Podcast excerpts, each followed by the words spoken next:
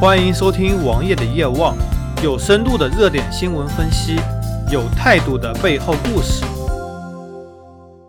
上周看到一篇评论文章，标题是“三十五岁以后你还能干啥”，作者陆可安。他在文章中说到了一个很严峻的事实：现在房价涨得飞起，虽然有很多调控政策，但是房价依然非常高。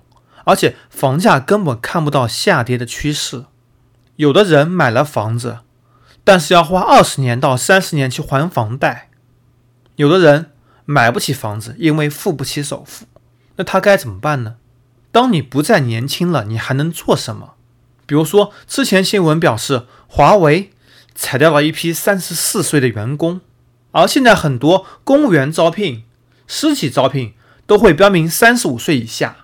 一些企业甚至要求三十岁以下，还有一些零售企业，比如说喜欢招二十几岁的小姑娘，因为薪水比较便宜，流失一批就是一批，并没有太大关系。而世界上没有那么多的不可取代，绝大多数工作都不需要长期积累，你可能只需要半年经验就可以胜任了。很多年轻人做的事情，可能是你的百分之六十或者百分之八十，而他们只要你薪水的一半不到。那么，作为企业老板来说，我为什么不用年轻人？而且你三十五岁了，你如何和二十多岁的小伙子拼？他们可以加班。回看一些其他方面的案例，比如说明星会怎样呢？很多足球明星在三十五岁以后走向了职业生涯的末期，甚至退役，他们只能去从事教练或者足球解说员。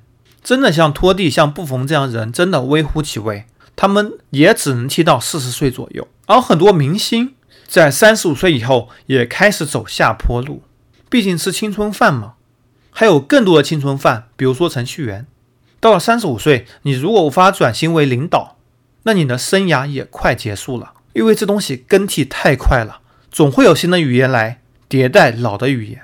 比如说一些东莞的工作者，他们也都是吃年轻饭，因为根本不可能做到很老。身边越来越多的案例告诉我们，三十五岁以后你将会被排挤。如果你在之前无法获得一笔固定的原始资金、原始积累，你将会非常难。你无法做到企业的中层或者上层，你的日子很可能很快到头。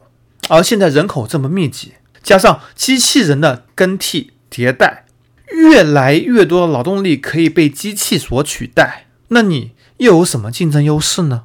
而现在很多人提到了大众创业，真的有这么多创业机会吗？真正创业成功的有几个？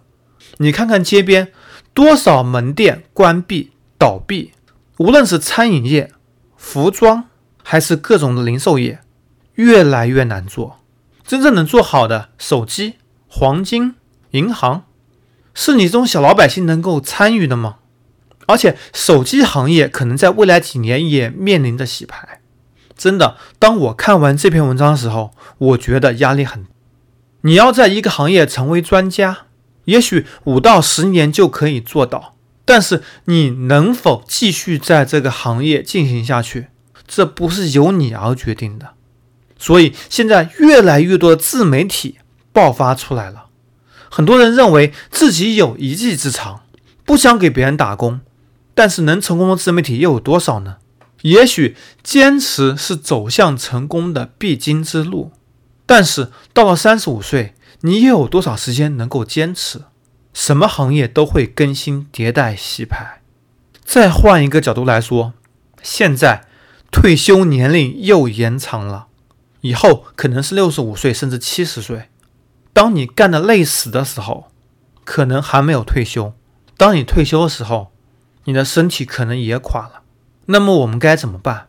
面对着高房价、延迟退休，加上三十五岁以后你可能无法正常稳定的工作，还要抚养一个甚至两个孩子的时候，该怎么办？